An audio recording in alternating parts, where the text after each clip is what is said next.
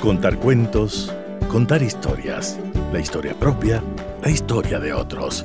Desde este momento en Radio Sucesos, Déjame que te cuente. Déjame que te cuente. Un programa conducido por Gisela Echeverría Castro.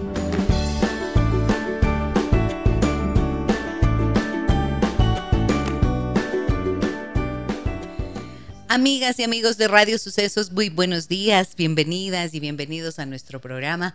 ¿Cómo están ustedes este día viernes? Yo contentísima porque hoy es viernes y tenemos la banda sonora de la vida de Elizabeth Cabrera, una joven empresaria, gerente de comunicaciones de Lundin Gold. Ella ha desarrollado estrategias y planes de comunicación internos, externos y comunitarios para canales digitales y eventos corporativos en importantes multinacionales de la industria automotriz, farmacéutica y extractiva. Y bueno, vamos a conocer mucho de la historia y de la vida de Elizabeth Cabrera, que además forma parte del directorio de Women in Mining Ecuador, o sea, las mujeres en la minería en el Ecuador. Bienvenidas y bienvenidos a nuestro programa. Todos estamos hechos de música. Hoy presentamos la banda sonora de mi vida.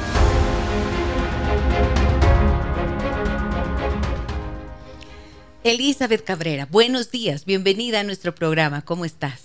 Hola Gisela, buenos días, eh, súper feliz, contentísima de estar aquí, muchísimas gracias por invitarme a este espacio. En realidad cuando vi el formato de este espacio me encantó el hecho de poder buscar canciones para poder un poco contarte acerca de mi vida. Me costó muchísimo, créeme, difícil, pero bueno, estoy, encantada de estar aquí, de poder conversar contigo y tener una charla súper amena, estoy segura. Que segura que sí, muchísimas gracias, me alegra tanto. ¿Y cómo te fue en la selección precisamente de las canciones? Dices que te fue difícil, ¿por qué fue tan difícil? Fue difícil porque, bueno, primero soy una persona que en general le encanta todo tipo de música, creo que no tengo un género muy específico. Eh, me encanta escuchar la radio cuando voy en el auto, me encanta la música en general, en el deporte, no sé, en las diferentes cosas que hago. Pero fue difícil como encontrar una canción para cada momento de mi vida, porque justamente tenía muchas ideas en mi cabeza. Entonces, escoger la, la precisa eso creo que fue lo más complicado para tratar un poco de describir diferentes etapas de mi vida o las cosas que me gustan. Y es verdad, hacer esas selecciones es complicado. Fíjate que hace una semana estuvieron aquí varios escritores, autores, eh, poetas que habían sido convocados para que eligieran de toda su producción un poema. perdón, que se llamaba El Poema Único, para integrar ese libro llamado El Poema Único. Y justo decían esto, qué difícil encontrar un poema así. Y yo digo, les entiendo muy bien porque mis invitados de este espacio siempre dicen esto, qué complicado hacerlo, pero lo hiciste y te agradezco mucho por acompañarnos. Elizabeth, ¿qué significa que tú seas parte del directorio de Women in Mining Ecuador? Bueno, para mí ha sido realmente un honor poder ser parte de Women in Mining. Eh, yo empecé en la industria minera hace casi ya nueve años. Fue algo completamente nuevo para mí. Yo no sabía exactamente de qué se trataba esta industria cuando ingresé, pero realmente si te puedo decir algo, creo que me enamoré de la compañía en la que yo trabajo en el proceso de las entrevistas por las personas a las que yo conocí a lo largo de ese camino. Y dentro de ese proceso eh, empezamos a trabajar en algunas iniciativas relacionadas con enfoque de género, porque esta es una industria muy masculinizada. Claro. Eh, por diferentes motivos, incluso por las carreras, a veces uno, las mujeres no se inclinan tanto por, por carreras relacionadas a la minería, etcétera. Entonces siempre va a ser un desafío más allá de la propia contratación de mujeres. Entonces, eh, hemos tenido como compañía una experiencia extraordinaria en el proceso de incorporar más mujeres. Eh, y cuando me dieron esta oportunidad de, formar parte de Women in Mining y de participar ya en el directorio, esto fue muy reciente, fue el año anterior, realmente me sentí sumamente entusiasmada porque eh, es un gremio que trabaja mucho por la incorporación de las mujeres, su visibilización en la industria y poder ser parte de eso, en este caso desde el ámbito de la comunicación, realmente me emociona eh, y es importante para mí porque sé que lo que hago realmente tiene un propósito y puede contribuir a ese objetivo. ¿Cuál es, perdón, la finalidad de tu empresa a la que tú perteneces? Bueno, yo trabajo en Lundin Gold. Lundin Gold es una empresa minera canadiense que tiene el proyecto, o bueno, ahora es una mina en operación, Fruta del Norte. Es minería a gran escala y destaco que es eh, minería responsable. Yo he tenido la suerte de estar en todas las etapas de lo que ha sido este proceso, ¿no? Primero era un proyecto, estábamos en etapa de exploración, es decir, Sabíamos que existía el yacimiento, pero eh, había que avanzar hacia la construcción, después las operaciones y básicamente se extrae oro y que se exporta. Entonces ese es un poco eh, el objetivo o, bueno, la razón de ser de, mi compañía. Estamos enfocados en eso. Estamos en Zamora Chinchipe, en la parroquia Los Encuentros, en el cantón Yanzasa. a eso nos dedicamos. Y actualmente tú lideras la comunicación de esta compañía, ¿verdad? Actualmente yo lidero la comunicación. Eh, cuando yo recién empecé, eso es súper curioso porque cuando yo recién empecé en Lundingol y creo que fue por ese motivo el salto que yo di hacia esa industria, eh, es que realmente tenía la posibilidad de poder implementar un departamento de comunicaciones. Y cuando entré era solamente yo. Me acuerdo que teníamos una agencia de comunicación y, lo único que teníamos era un logotipo. Y el reto era crear el departamento de comunicaciones en una industria que era nueva, no solo para mí, sino realmente para el Ecuador, en la que el reto era demostrar que la minería responsable sí es posible eh, y eso me entusiasmó muchísimo eh, y así es como yo empecé la trayectoria en esta compañía y ahora tenemos un equipo de comunicaciones grande, tenemos varias agencias que trabajan con nosotros porque somos una compañía que es muy transparente, que siempre ha tenido el deseo de comunicar lo que está haciendo, de mostrar lo que es la minería responsable. Eh, porque es importante para el país cómo dinamiza la economía, cómo contribuye al desarrollo social eh, y eso también es algo que a mí me motivó a entrar a Lundin Gold, que recuerdo que nuestro presidente ejecutivo, dentro de las cosas que él siempre quería, eh, incluso cuando no sabíamos si es que íbamos eh, a empezar la construcción, pero estábamos en ese, en ese camino, ¿no? él siempre quería tener redes sociales. Me dijo algo, de lo, algo que yo quiero hacer desde el minuto uno es redes sociales porque quiero mostrar al Ecuador el potencial que tiene la minería a gran escala. Somos una compañía que tiene unos valores importantes eh, que creemos que podemos hacer o generar beneficios en, en el país y quiero mostrar lo que estamos haciendo. Entonces, creo que todas esas cosas hicieron clic en mí para yo poder empezar en, esta compañía en la que ahora estoy nueve años, imagínate. Ya nueve años y ustedes le escuchan la voz, ¿no es cierto? Como de cuántos años estamos hablando. Uy, ese, bueno, ese es un secreto, ¿no? Ese es un secreto. Pero escuchamos que es una voz em, potente y además como cantarina, ¿no es cierto? Que nos habla de una mujer joven con una gran energía. Gracias, Elizabeth, por ponernos ya en contexto de lo que haces de quién eh, eres actualmente dentro de esa institución y me surgen varias preguntas sobre lo que vamos a seguir conversando. Ahora vamos con la primera canción de la banda sonora de la vida de Elizabeth Cabrera.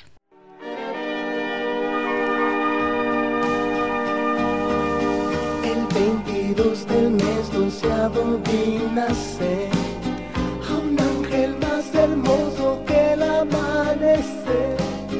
Llegan ramos de rosas, más regalos y cosas, como muestras de amor. A ver, Liz, cuéntanos porque esta canción está en la banda sonora de tu vida. Y vi que te emocionabas apenas empezó a sonar. Claro, muchísimo. Eh, bueno, esta es una de las canciones que me resultó más fáciles de escoger en realidad. Ya. Es la primera que yo recuerdo de mi infancia. Eh, yo viví en Patate, mis dos papás son médicos, entonces mis recuerdos de la infancia son en Patate. Ellos hacían la rural ahí, trabajaban en el Hospital Regional de Ambato. Eh, y de mis recuerdos, imagínate, yo tendría tres años, cuatro años por ahí. Chiquitica. Chiquitita, pero mi papá tenía este cassette de Juan Gabriel. Me acuerdo que estaba Juan Gabriel ahí con, me acuerdo que era un fondo amarillo, tengo esos recuerdos. Eh, y, y teníamos un trooper en esa época. Eh, y claro, yo tengo mi familia en Quito, viajábamos a Ambato también frecuentemente. Entonces yo siempre viajaba con ellos, con mis papás, eh, y él siempre ponía esta canción y decía que esa es la canción que me dedica a mí. Yo soy oh. muy pegada a mi papá, eh, entonces es, algo bien significativo porque me recuerda una etapa hermosísima de mi vida. Em, en la que íbamos, ¿no? Como te digo, en estos trayectos, tengo recuerdos incluso de, la Belina, del paradero, que ahora es como súper comercial, pero en esa época era tan diferente, ¿no? Pero me encantaba ir a los helados, eh, siempre era un punto en el que eh, parábamos, nos tomábamos el helado, me acuerdo que ahí había un burladero como de, toro en la parte del, del, final, y por eso que ahora que yo cada vez que recuerdo eh, o regreso a este paradero, me emociono bastantísimo porque recuerdo esa etapa de Patate que fue tan bonita para mí, vivir en, ahí, tenían sus compadres, sus comadres, como médicos súper queridos mis papás en, esa época, eh, yo era, me acuerdo, parte de los carros alegóricos porque es una tierra de muchas flores y frutas, al igual que Ambato, porque están muy, muy cercanos, se caracteriza en general esa zona por eso. Entonces en las fiestas también hacían carros alegóricos llenos de, cosas de ahí de la zona, entonces eh, siempre nos invitaban y me acuerdo que me compraban unos vestidos preciosos para poder subirme en los carros alegóricos o siempre estaba en los desfiles del pueblo o, también llevaba las bandas de las reinas, me acuerdo. Entonces tengo unos recuerdos así tan bonitos en el parque de las fiestas. Eh, que toda esta canción realmente me evoca todo eso y creo que por eso me emociono tanto porque fue una época que yo realmente eh, me encanta, ¿no? Y en esa época también nació mi hermano. Mi hermano es ambateño, eh, eh, y fueron momentos muy lindos que nosotros vivimos ahí hasta que yo ya regresé a Quito.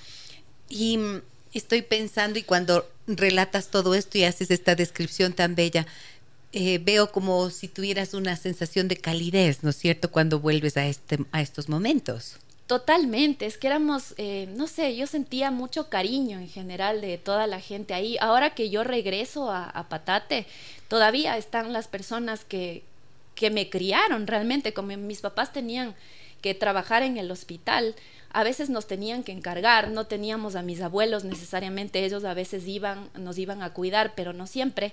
Entonces nos encargaban en la casa de los vecinos que tenían una farmacia, me acuerdo. Eh, y ellos realmente nos vieron crecer, a mi hermano y a mí. Entonces, y son gente súper querida y cuando yo regreso me acuerdo de todo esto, de no sé, de tanto amor, tanto cariño, eh, un lugar tan especial entre las montañas, los valles, eh, realmente experiencias increíbles. Ahora dime una cosa, dentro de esa dedicación de tus padres siendo médicos, eh, tienen unos horarios bastante difíciles, ¿no es cierto? A veces casi incompatibles con la vida familiar. Sin embargo, tú conservas esta sensación de calidez, como de, de tanto amor, de tantas personas queriéndote y dándote lo que necesitabas. ¿Nunca sentiste así como una ausencia, un vacío, extrañar, necesitar más de papá y de mamá?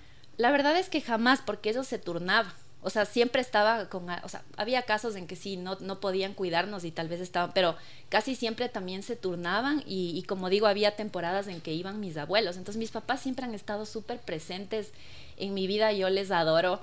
Em, son incondicionales, son mis mejores amigos eh, y siempre han estado para nosotros en, todo momento, incluso con una vida tan difícil que ellos han tenido, porque aparte, eh, bueno, o sea, trabajaban en el hospital, pero aparte tenían su consultorio ahí en Patate, pero era una casa tan bonita, de dos pisos, me acuerdo de madera, siempre nos nos traían regalos que eran frutas, eh, a veces gallinas y cosas así. E, era, era muy, muy lindo, pero no, siempre mis la vida en han estado La vida en las ciudades pequeñas también tiene otra otras eh, otros matices, ¿no es cierto? De hecho, yo estudié el prekinder no en Quito. más cercanas. Yo estudié con unas monjitas que ellas eh, hacían una especie de prekinder y claro, yo tengo el recuerdo de ir a un jardín, o sea, como una casa que tenía un jardín igual lleno de animalitos y cosas. Eh, y las monjitas eh, me enseñaban cosas de manualidades y no sé, no me acuerdo tanto, pero recuerdo estar haciendo manualidades con fideos, con colores, y eran súper lindas y, muy queridas también conmigo. Entonces, esas cosas, por ejemplo, es difícil vivir en la ciudad, ¿no? Entonces, creo que por eso me conecto tanto con esa época de mi vida, porque es, fue una época realmente linda y soy muy agradecida de haber podido vivir eso en mi niñez. Ayer hablábamos de de la insuficiencia, de qué pasa cuando te sientes insuficiente. Y analizábamos con, eh, con mi invitado de ayer, eh, David Monar, cómo los vacíos emocionales van configurando precisamente el sentido de insuficiencia. Y hablábamos de las necesidades que deben ser cubiertas en esos primeros años de la vida. Y mira, aquí está la muestra. Hubo al final unas, un poco de inquietud pensando en que las madres que no están suficientemente presentes, entonces van a dejar grandes vacíos, pero no por el trabajo, porque una cosa es de dedicación al trabajo y otra es que estés en la familia y estás integrado y estás dedicado. Y miren cómo se pueden construir también estos tejidos de relaciones alrededor de la vida y el crecimiento de un niño. ¿Qué significa una base de seguridad?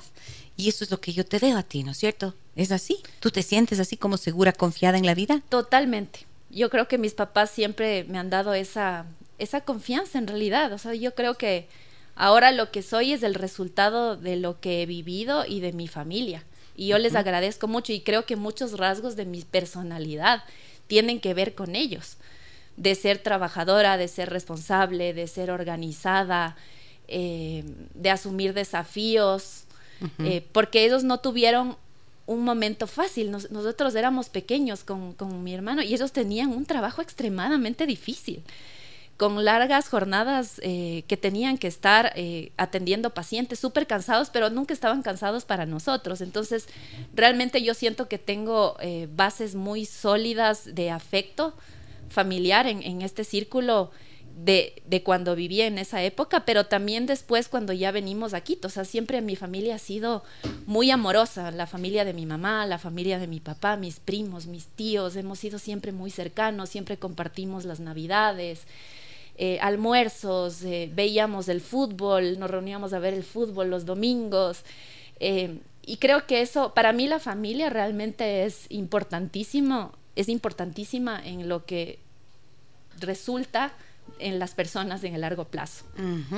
Bueno, a mí me parece tan hermoso poder compartir con ustedes, amigas y amigos, estas palabras y esta voz de esta joven mujer, Elizabeth Cabrera, gerente de comunicaciones de Lundin Gold, que em, como ustedes están viendo, digo que me encanta, ¿saben por qué? Porque es la voz de una mujer joven hablando como hija de lo que ha sido su experiencia y su vivencia y de cómo unos padres pueden hacer bien la tarea más allá de las limitaciones naturales que implica el desarrollo de una profesión, ¿no es cierto? Hemos escuchado tantos personajes que nos, eh, hablando desde su posición de padres, ¿no es cierto? Pero escuchar a una hija y saber todo ese recorrido o no que es grato. Muy bien, voy a ir a una pausa comercial que tengo que hacer en este momento y regreso con mi invitada de esta mañana y la banda sonora de su vida. Todos estamos hechos de música. Hoy presentamos la banda sonora de mi vida.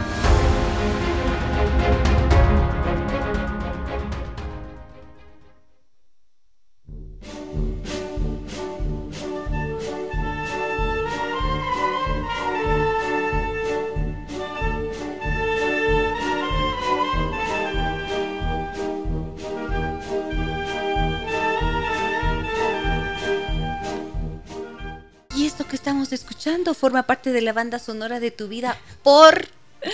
bueno, yo te dije que tenía gustos muy variados. Em, y claro, este es uno bastante significativo. Lo que pasa es que a mí me encantan los perros. Y me dirás, bueno, ¿qué tienen que ver los perros con esto? Con el paso doble. Con el paso doble, pues yo tengo unos perros que algunos, no tengo tres en realidad, y dos de ellos son de una raza que se llama perro de agua español o turco andaluz. Ya. Mi primer perro, bueno, yo he tenido muchos a lo largo de mi vida, eh, pero han sido los que han vivido con mi familia, con mis padres, pero como uno propio, mi primer perro se llama Paquito y es de color chocolate. Ah, y justamente este paso doble se llama Paquito el chocolatero. Ah. Entonces, escogí esto porque realmente es uno, es una de mis, de, no sé, de las cosas que más me encantan en la vida, que son los animales. Eh, tengo un amor increíble desde chiquita. Yo, como te decía, tenía perros em, y cuando ya tuve que tomar la decisión de vivir sola, también quería tener un perro. Eh, y en esa época, mi, bueno, mi esposo, en esa época mi novio, vivía en España. Entonces, eh, y él tenía planificado venir acá a Ecuador. Y me dijo, ¿y qué tal si es que llevo a, un perrito. Aquí hay unos perros súper lindos, hay un montón, seguro puedo conseguir uno.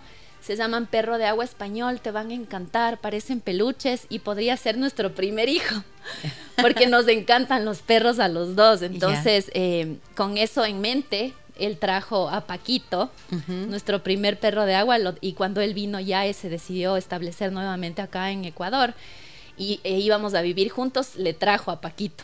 Ah, mira, o sea, es de español de verdad. Es de español de verdad. Él nació en un pueblo que se llama Lebrija, que es cerca de Sevilla. Mi esposo vivía en Sevilla porque él estudiaba aviación en esa época. Entonces me acuerdo que él fue a verle a Paquito a las montañas porque era un, un perrito hijo de perros pastores. Em, entonces lo fue a conocer cuando tenía un día de nacido eh, y después ya cuando ya creció, tenía como dos meses o algo así lo llevó ya a Sevilla. Eh, después hicimos todos los papeles para poder traerle. Bueno, no nos imaginábamos que era tan difícil, pero ya Paquito era nuestro consentido, así que hicimos todos los papeles y, cuando ya eh, llegó al aeropuerto, nunca me voy a olvidar ese día que llegó eh, mi esposo y llegó con, con Paquito. Fue la emoción más grande de mi vida porque iba a ser mi primer perrito y además con esta este objetivo de poder hacer una vida juntos los dos con un perrito que representaba exactamente a nuestra familia. Entonces, por eso es, esta canción. Eh, y después de algunos años decidimos traerle a otra perrita que se llama del Rumba. Mismo lugar. Del mismo, bueno, ella es de España, es de otro lugar, se llama eh, Trebujena. Eh, pero es también cerca de Sevilla y también es una perrita de agua española eh, y se llama Rumba y ella se llama Rumba por la rumba flamenca. Sí. Entonces, después ya teníamos esos dos perritos y también tengo una perrita que se llama Noah eh, realmente el nombre de ella sí, bueno, escogimos en el internet. ella es chiquita, entonces decidimos un nombre pequeñito de tres letras que le pueda definir a ella eh, y son los tres perritos que tengo en este momento. Entonces, por eso elegí eso, porque me encantan los animales. Creo que también conectando un poco lo que hablábamos antes, creo que el hecho de que yo eh, crecí en Patate rodeada de cuyes, de perritos, de gallinas, etcétera, siempre ha inculcado en mí el amor por los animales. sentir ese amor. Sí. Eh, esto, tú tienes entonces una familia que se llama, dentro de los tipos de familia, se llama la familia multiespecie, o sea, humanos y en este caso eh, canes, perros. Y estaba pensando mientras te escucho, me parece que eres como que representas muy bien a tu generación, ¿no es cierto? Tú eres una millennial total. ¿Qué crees que es lo mejor y lo peor de los millennials? Teniendo una mirada autocrítica y teniendo una mirada autovalorativa también. Qué difícil esa pregunta, pero a ver, quizás creo que lo negativo podría ser que estamos demasiado dependientes de la tecnología. Em, y, y, reconecto siempre con, cuando no teníamos toda esa tecnología, a veces siento que nuestras relaciones interpersonales eran mucho más cercanas. Teníamos eh, ese deseo de poder acercarnos más a, la familia, de compartir más tiempo, de hacer más actividades al aire libre. Eh, y a veces la veo, ¿no? que estamos como muy pendientes del celular o del Netflix o, o todas las cosas, pero es un mundo que tú tienes para ti mismo, realmente. O sea, no sé qué, qué, tanto logras conectarte a veces con otras personas y como que se pierde eso que para mí es importante. Y también hablando desde el punto de vista de la comunicación, creo que las relaciones interpersonales siempre son mucho más poderosas que solamente la comunicación digital. Entonces creo que eso, eso sería eh, la parte negativa si es que tendría que decir algo. Eh, y la parte positiva, em, creo que, no sé, siento que somos personas que mm, estamos viendo siempre eh, oportunidades de hacer cosas diferentes, em, de experimentar cosas nuevas, eh, sin necesariamente tener tantos, tantos miedos. Con los ojos puestos afuera, ¿no? Sí, sí, sí. O sea, en todo tipo de, de ámbitos, yo creo, porque un poco veo también como a veces son los padres un poco más recelosos de ciertas cosas. Te digo también, por ejemplo, yo, yo hago deporte así, entonces mis papis a veces se asustan y dicen, no, pero ¿cómo vas a correr? Te puedes caer o cosas así. Entonces creo que no sé, hemos cambiado un poco el chip en el sentido de ser un poco más arriesgados y de experimentar cosas mm, diferentes eh, que otras generaciones. Indiscutiblemente, sí, sí. ¿Tú te imaginaste alguna vez o soñaste alguna vez con trabajar en el área de la minería? ¿O por dónde iban tus sueños y aspiraciones cuando eras una adolescente tierna? Bueno, yo cuando era pequeñita quería ser doctora porque claro, les veía a mis papás y eran, eran mi, mi ejemplo, ¿no? Siempre lo han sido, yo les admiro muchísimo por lo que justamente tú decías, porque tenían un trabajo difícil, veía lo comprometidos que eran, pero a la vez me amaban tanto, entonces eran mi, mi modelo. Pero después ya con el tiempo me di cuenta de que yo no soy como tan aparente para ciertas cosas que hacen los médicos y decía, no, creo que esto no es lo mío. Em, y después ya em, empecé como que en el mundo de la, de la parte de la comunicación, o sea, porque cuando ya estaba en el colegio me encantaban las clases de literatura, eh, me, encanta escribir, me encanta leer, eh, y ahí cuando ya estuve en, en ese mundo, como que me di cuenta que la comunicación era lo mío, y ahí empecé a soñar en trabajar en las empresas, en el mundo empresarial. Yo siempre quería trabajar en una empresa grande, ese, ese era mi objetivo.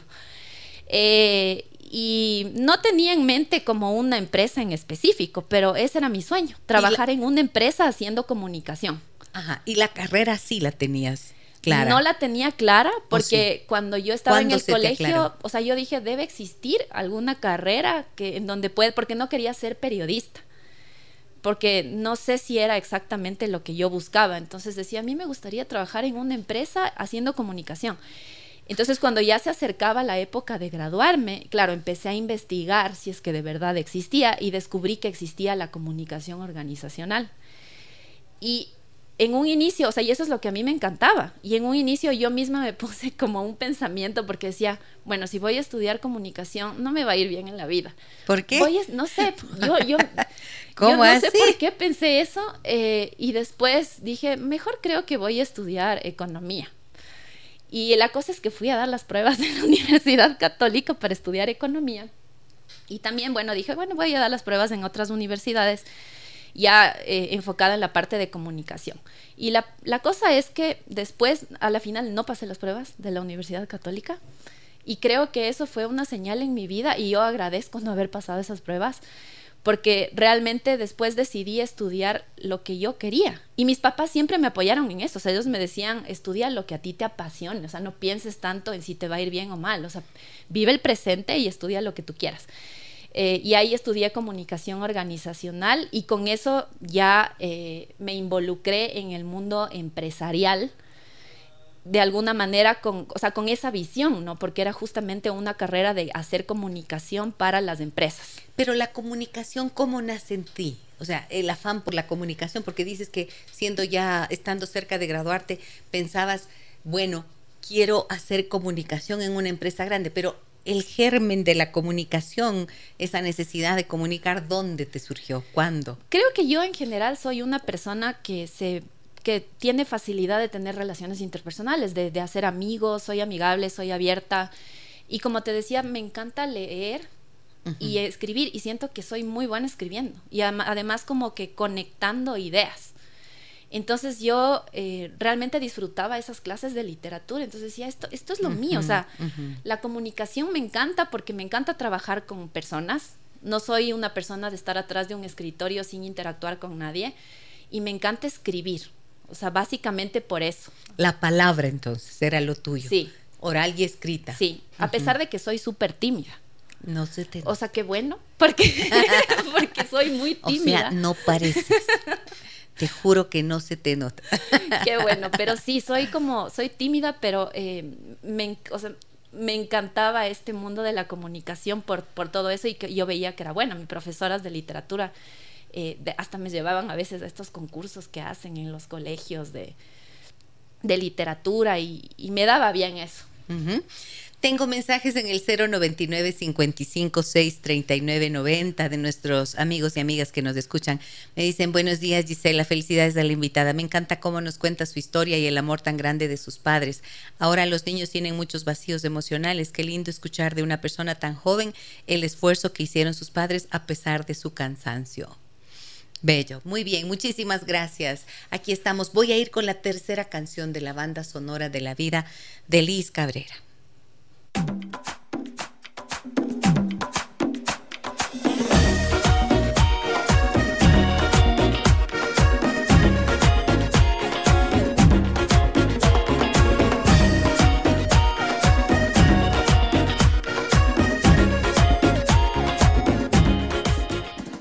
Y nos pusiste a bailar, Liz. Ajá, eso, está bueno, muy bueno. ¿Qué fue? ¿Por qué era, esta, canción para la banda sonora de tu vida? Por viernes, bueno. Bueno, esta canción es muy importante para mí porque, bueno, yo viví muchos años eh, con mi esposo, pero no nos habíamos casado y yo siempre tenía el sueño de casarme en algún momento. Entonces, después de algunos años de vivir juntos, decidimos hacerlo. Eh, y claro, nosotros no queríamos, mi papá obviamente quería bailar el vals y bailamos el vals con mi papi, por supuesto tenía que darle ese, ese gusto a mi papi. Em, mi papi me regaló el vestido, fue un día así hermosísimo, pero con mi esposo no, no queríamos realmente bailar el vals. Entonces dijimos, bueno, el vals tradicional no querían. Ajá, no, queríamos algo como que, como es nuestro, era nuestro día, algo que nos represente más eh, y nos conecte más y una canción que signifique más para nosotros que un vals que quizás no representaba tanto. Entonces, eh, por eso decidimos que esta sea la canción que nosotros bailábamos el día de nuestro matrimonio. Entonces, mm, después de mm. bailar yo el vals con, con mi papá, todo ceremonioso, eh, pusimos esta canción y nos pusimos a bailar los dos. Entonces la coloqué porque sí fue un día muy especial para mí. Yo tengo también familia en los Estados Unidos, pero como te decía, somos súper, súper eh, queridos todos. Eh, y fue un momento para que muchas personas de, mi familia, que de Estados Unidos, que normalmente no les veo, vengan. Y, es, y creo que los matrimonios son esos eventos que reúnes a toda la gente que quieres entonces son tan especiales que para mí es un día que jamás voy a olvidar. Además estaban todos mis perros, porque no podían faltar, por supuesto, en la, en la boda, así que les hicimos unos, unos... Paquito, Rumba y Noah. Y sí, Noah y, y, bueno, Triana, que era la hijita de ellos, también estaba ahí. Entonces les hice unos pañuelos preciosos y ellos también fueron parte, parte del evento, por supuesto, porque tenían que estar.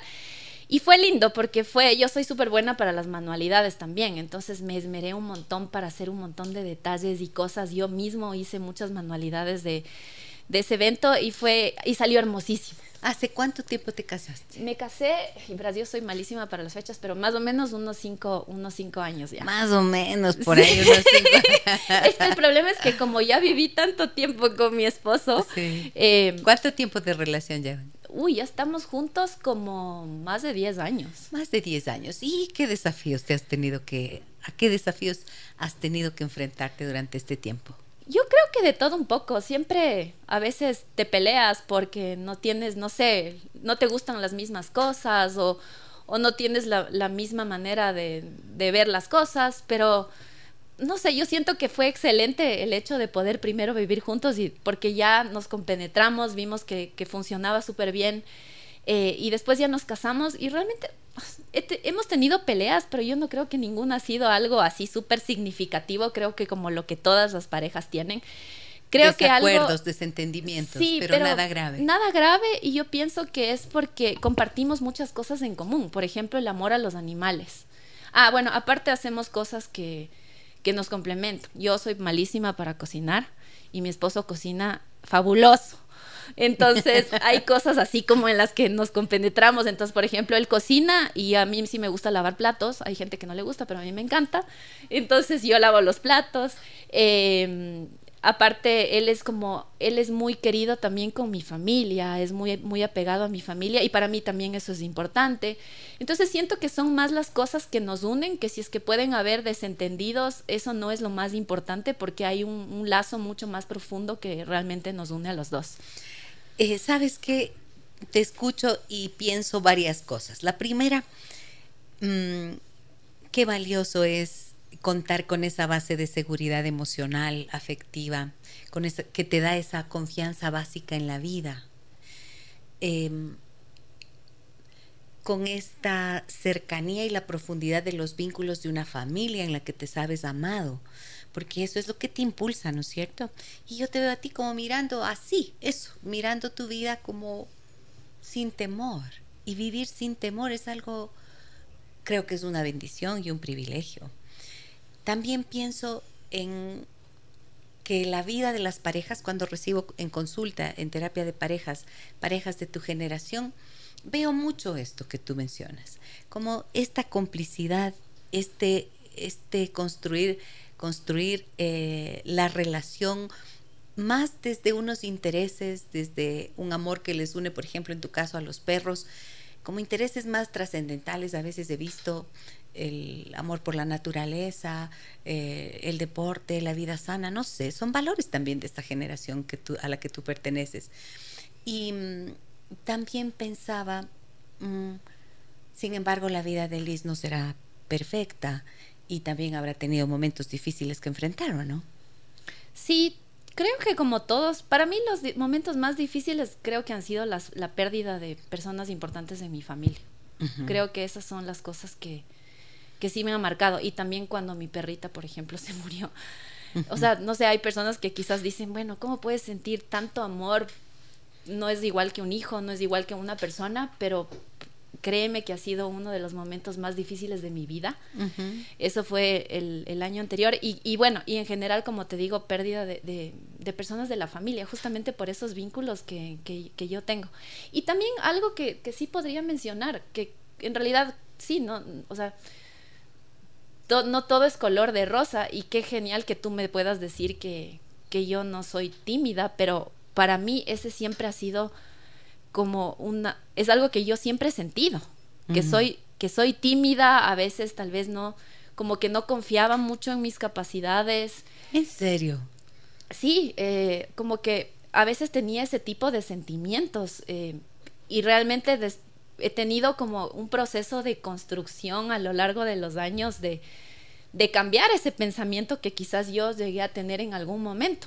Porque no sé, porque era súper calladita, era, créeme que si es que tú me conocías en, el colegio, era muy diferente de lo que soy ahora también. O sea, yo era súper callada, eh, siempre he sido súper no tanto. no hablaba tanto, no. Yo soy, no sé, tengo una personalidad diferente. Y después cuando ya empecé en el mundo empresarial, como que me empecé un poco a soltar y, a tratar de cambiar eso que tampoco me hacía sentir muy cómoda. Entonces sí ha sido una experiencia de un proceso de, muchos años de ir creyendo más en mí. Y tienes eh, figuras que han sido referenciales más allá de tus padres y de tu familia. No sé, en los trabajos a veces justamente hay personas que creen en ti y te ayudan a desatar esos nudos. ¿Tienes alguien así en tu cabeza que consideres un mentor o una mentora? Sí, tengo justo, eh, bueno, creo que he tenido dos y justo eh, son en la empresa en la que estoy. El uno es eh, el que era mi jefe hasta hace poco tiempo, que fue una persona que, me enseñó muchísimo. Em, me enseñó muchísimas cosas, o sea, aparte de lo que es la industria minera, siempre confiaba en mí, en mis criterios, en mis capacidades, siempre buscaba ese apoyo técnico desde mi lado y, con la inminencia que es, realmente yo me sentía muy halagada de que estaba haciendo bien las cosas y de que él haya estado satisfecho con mi trabajo. Entonces, eso, eso por un lado. Y también la otra persona es justamente ahora la, quien es presidenta de Women in Mining, que es eh, Ileana Rodríguez. Ella también era vicepresidenta de recursos humanos en una época en Lundin Gold. Eh, y también ha sido una persona con la que he trabajado mucho a lo largo de, los años, no solo en Lundin Gold, ahora en Women in Mining. Eh, y también es una persona, o sea, que quizás sin saberlo, pero me ha inspirado a tratar de ser un poco como ella. Em, eh, y porque la veo, ¿no? Me veo cómo se desenvuelve, veo las cosas que, ha hecho en la industria y por eso te decía, también me siento muy contenta de poder estar ahora en Women in Mining em, para tratar de hacer más por esta industria, ¿no? ¿Y qué crees que esta industria les da a las mujeres que otras industrias no lo hacen? Te da, bueno, miles de oportunidades. Creo que te da, para mí, sinceramente ha sido la mejor experiencia laboral de mi vida. He tenido experiencias increíbles. Creo que todas han sido extraordinarias.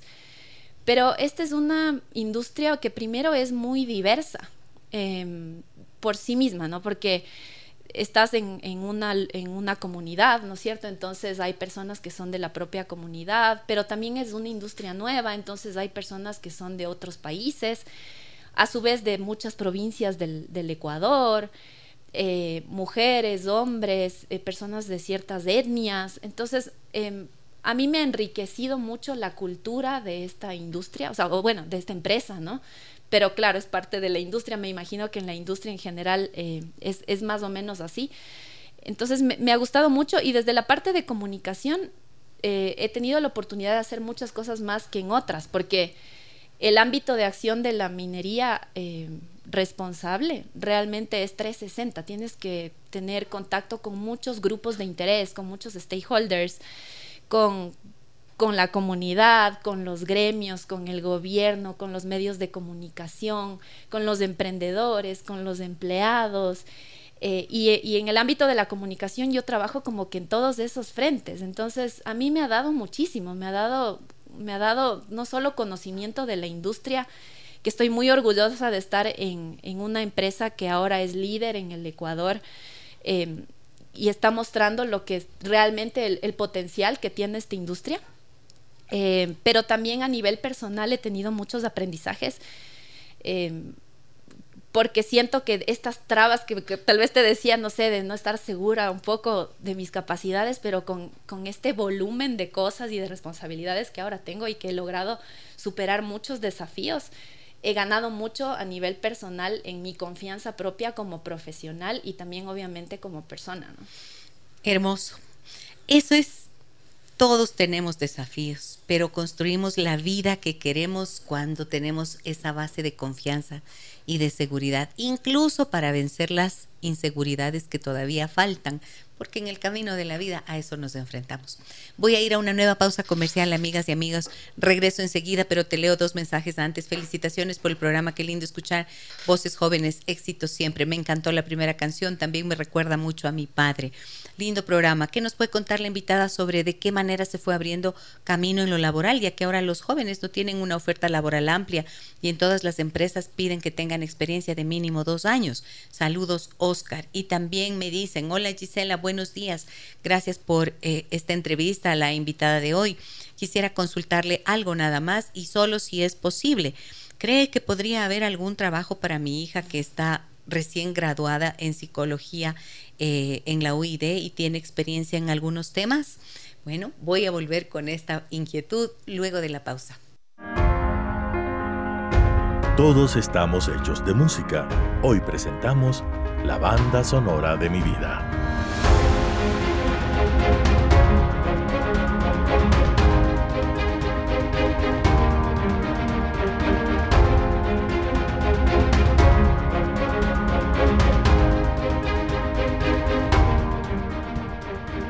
Aquí estamos de regreso con la banda sonora de la vida de Liz Cabrera. Ella es gerente de comunicaciones de Lundin Gold eh, forma parte del directorio de Women in Mining Ecuador y me da tanto gusto tenerla aquí compartiendo su música y sus historias. Antes de irnos con la siguiente canción, quisiera que comentaras algo acerca de las preguntas que nos han hecho, ¿no es cierto?, los oyentes. Cuando dice eh, Oscar, por ejemplo, tan importante esta pregunta, ¿Cómo te abriste camino en lo laboral? Porque ahora los jóvenes no tienen una oferta laboral amplia y en todas las empresas se pide que tengan mínimo dos años de experiencia, nos dice Oscar.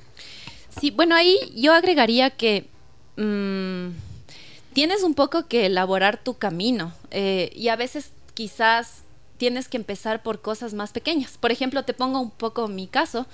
Yo siempre era una persona que quería trabajar en empresas y dije, bueno, quiero empezar, aunque sea haciendo cosas como trabajar de cajera en el Super Maxi, que lo hice, eh, y tuve como esa experiencia laboral que tal vez no era el mundo empresarial, digamos, 100%, eh, pero era eres una colaboradora en una tarea. Exactamente, entonces dije, bueno, tengo esta oportunidad de poder ingresar al Supermaxi como cajera y trabajé ahí.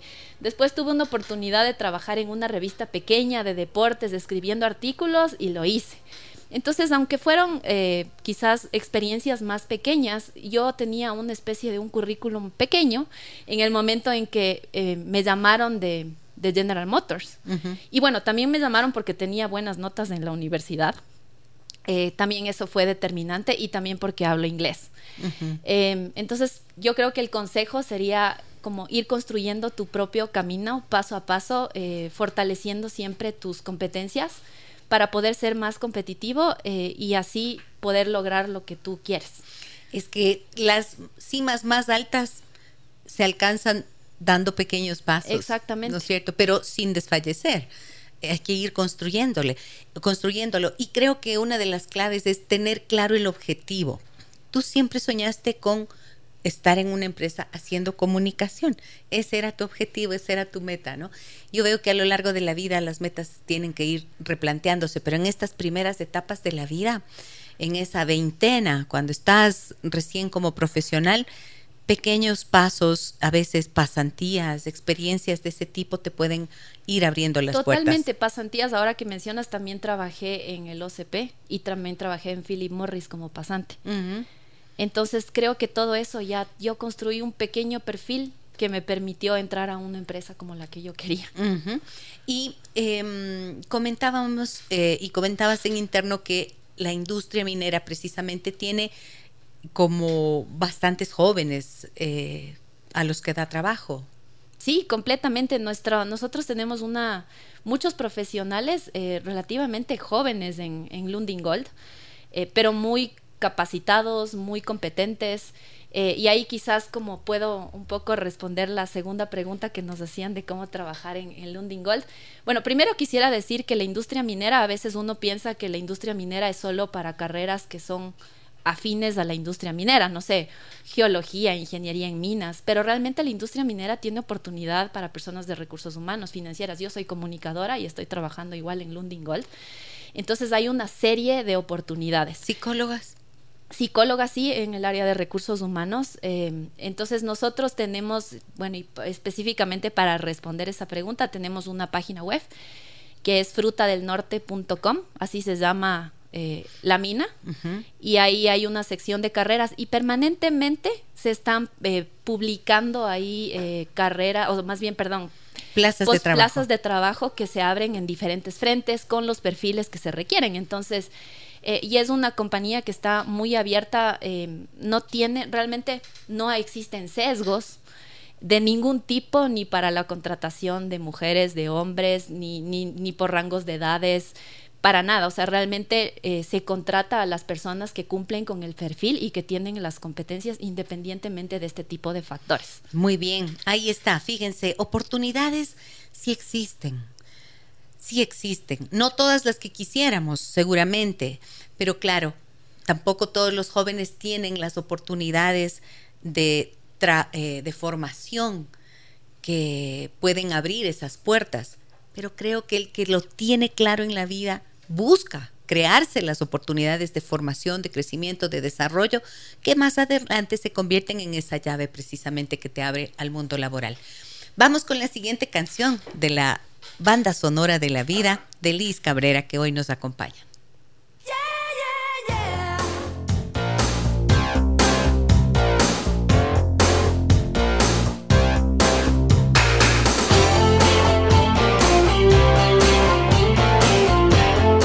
Ajá. ¿Y ahora?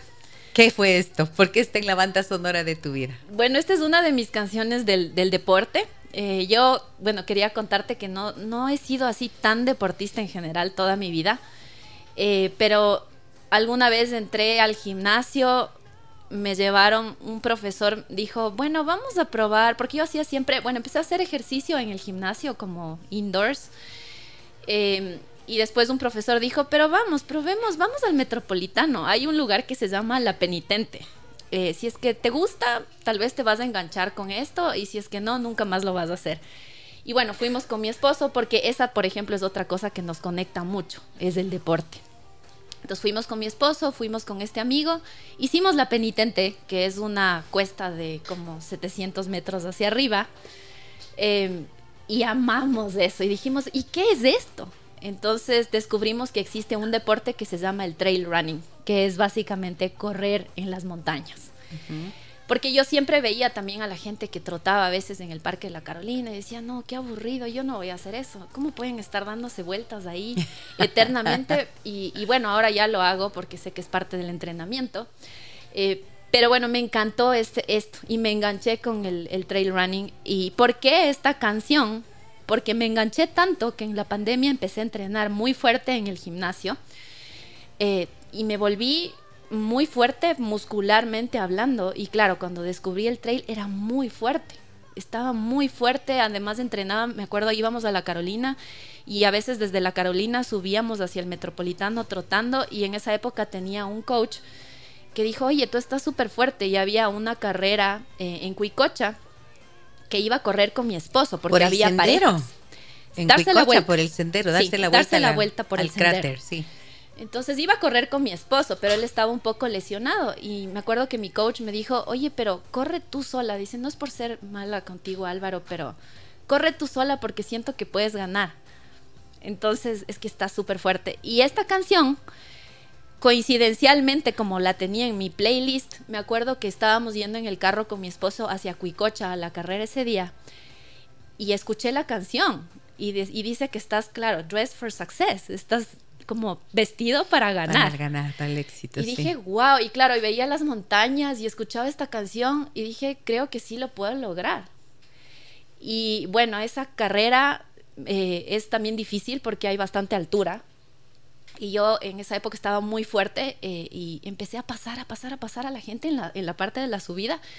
Y después cada vez veía menos hombres eh, y seguí corriendo y claro, veía que estaba como en buen puesto, ¿no? Pero después me di cuenta de que tenía la posibilidad de ganar y llegué quinta en esa carrera, llegué quinta, pero como a veces premian las, o sea, o más bien, premian también las categorías dentro de la categoría de mi edad, yo quedé tercera y entonces fue la primera vez que hice un podium eh, en el trail running. Entonces esta es una canción muy significativa para mí porque representó todo Hiciste un un proceso, un proceso de, de entrenamiento, de disciplina, de creer en mí misma, de que tenía esa capacidad de hacerlo y a la final lo logré.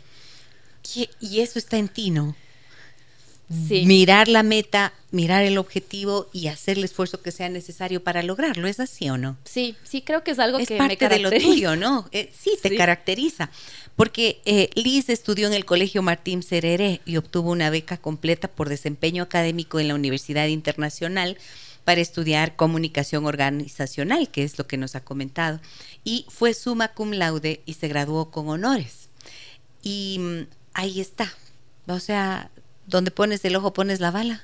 Sí, soy, sí soy así. Por eso, por ejemplo, en el deporte y en la vida creo que siempre tengo que ponerme metas o como unos hitos. Porque yo funciono un poco con esos hitos. Como que empiezo a trabajar por esas cosas en el paso a paso hasta poder llegar a eso. Eh, y yo asocio mucho ahora que hago deporte a la vida, porque es más o menos así. Tienes que ser disciplinado, tienes que ser constante, tienes que hacer sacrificios. No es fácil, te duele, eh, pero a la final cuando estás en el podio y logras lo que quieres, es una sensación increíble y eso también pasa en la vida profesional. Dices, bueno, todo esto valió la pena. Sí. ¿Alguna vez te has sentido derrotada? Sí, después, o sea, en el deporte mismo, porque estaba como en un momento muy, muy bueno, digamos, eh, físicamente, y e iba a correr una carrera que para mí era súper importante, y la semana anterior a esa carrera me caí. Me caí y me abrí así como que toda la, la, cara, en realidad. Eh, y ¿Te, te lastimaste? metió un- ¿Te un lastimaste palo, o te creo. rompiste? o sea, se, se me abrió un poco la, la nariz y, y por aquí, por, por la ceja, me tuvieron que coser. Eh, bueno, eso no les dije a mis papis, capaz están escuchando esta, esta entrevista, pero eh, sí fue terrible. eh, me tuvieron que coser y claro, yo estaba, me sentía como tan lista para eso que después me sentí, no pude correr esa carrera y me sentí derrotada y empecé a bajar mi rendimiento deportivo. Porque dije, o sea, llegué a esto, me pasó. Y además después tenía miedo a regresar a la montaña. Entonces sí me sentí, me sentí derrotada. Es, es, más, cuando veía a mis amigos ese día en la carrera que iban a correr, se me fueron las lágrimas porque tenía una impotencia de que estaba tan lista, pero claro, no podía correr, tenía los puntos de mi cara. Eh, pero después decidí también que si eso es lo que me gusta, tengo que enfrentarme a eso. Ahora, estoy pensando que una de las características que he visto en la gente de tu generación es eh, como una especie de obsesión también, como que están seteados para el éxito, el éxito, el éxito, el éxito. Y las derrotas que la vida naturalmente tiene o trae en algún punto eh, no se suelen pasar como de manera tan fácil, sino como que les cuesta aceptar la frustración de la derrota. ¿Qué te pasa a ti en ese sentido? Sí, a veces es difícil. Creo que ese fue un momento, por ejemplo, significativo. Eh, pero no sé, no, no sé si es, o sea, no creo que tal vez me ha marcado tanto, más bien creo que fue una reflexión de que también me tengo que relajar un poco más. Uh -huh. Y de hecho ahora en el deporte estoy un poco más relajada. Y siempre cuando estás en el deporte te dicen, pero tienes que disfrutar el proceso. No tienes que compararte con los demás. Uh -huh. Esta es una carrera contigo, con tus propias capacidades. No te compares con el resto, disfruta. Porque si no ves el paisaje, ¿de qué sirve? Eh, y ahora estoy un poco en ese, en ese plan. O sea, ya no estoy como súper competitiva, sino que trato de disfrutar más. Uh -huh. Y en mi trabajo o en la parte laboral, eh, yo te diría que me encanta lo que hago. Entonces creo que mi esfuerzo realmente va porque me apasiona, porque estudié lo que me encantaba. Exacto. Porque me encanta la empresa en la que yo estoy, porque me encanta mi equipo de trabajo, disfruto muchísimo con ellos, son gente extraordinaria, que me hace reír, que siento que son mis amigos, aparte de que somos un equipo. Entonces, creo que va por ese lado, porque no es algo que me impongan realmente, sino que me encanta. La pasión, abrazar lo que te gusta y ponerle el corazón, ¿no es cierto? Como seguir confiando. Gracias por los programas de los viernes, me dicen, son refrescantes y hermosos para terminar la semana. Un fuerte abrazo, Gise, muchas gracias. Es fantástico conectar con la naturaleza, entrenar al principio es complicado, pero cuando se va tomando ritmo es mucho más fácil. Te brinda disciplina. Saludos desde Loja, nos dice Amparo. Muchísimas gracias. Vamos con la última canción de la banda sonora de tu vida y les voy a tener que dejar porque hoy tengo que despedirme pronto. Entonces, dinos cuál es la canción, cuál es la historia que tiene detrás, por qué la elegiste y les dejamos a los amigos y amigas que nos acompañan escuchándola, Liz. Perfecto, Gisela. Bueno, esta canción se llama Thunder de Imagine Dragons, que es un, un, grupo musical que me gusta mucho.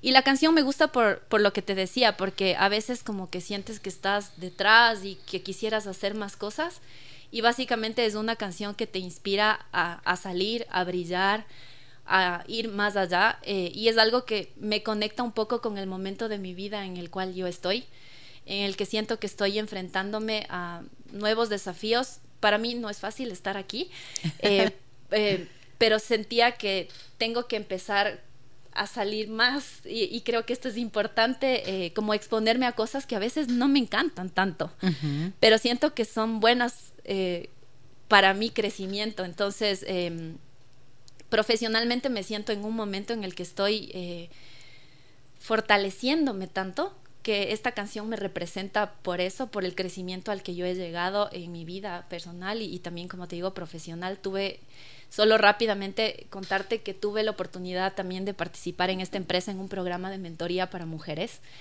Eh, y gracias a ese programa, eh, por ejemplo, me motivé a estudiar una maestría que estoy ya casi por terminar, estoy súper feliz por eso, eh, y de poder como estar en este tipo de espacios contando lo que es la experiencia mía, pero también mostrándole a otras personas lo que es el poder de esta industria. Uh -huh. la capacidad que tiene de transformar vidas, de construir sueños, para todos quienes estamos inmersos en ella, no solo nosotros como colaboradores directos, sino en las comunidades, porque es una empresa que tiene propósito y yo siento que estoy trabajando para una empresa que está haciendo algo por el Ecuador y por la provincia de Zamora Chinchipe, porque lo veo en el día a día, porque comunico lo que estamos haciendo.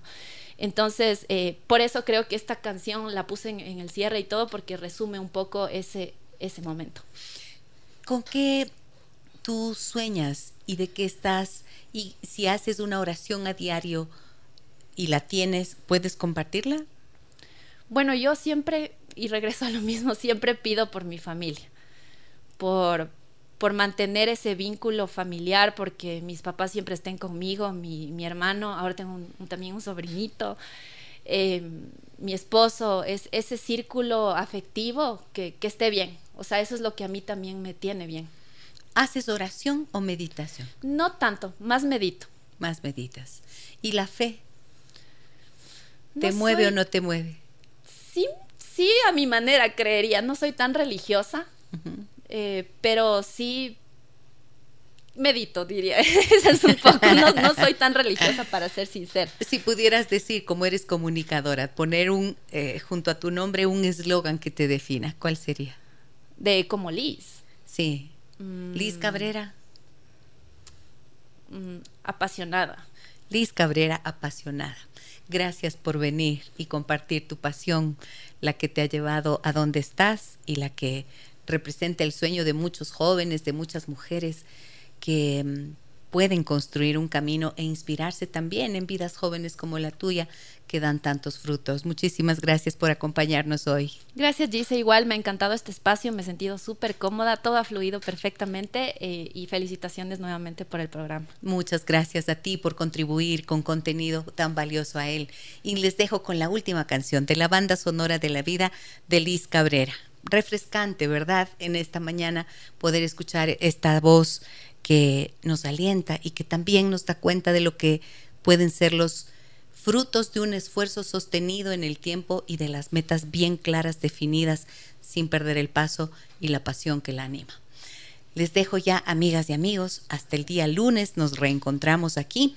No se lo pierdan nuestro programa desde las 9 horas con 30. Que tengan un buen fin de semana. Soy Giselle Echeverría. Hasta pronto.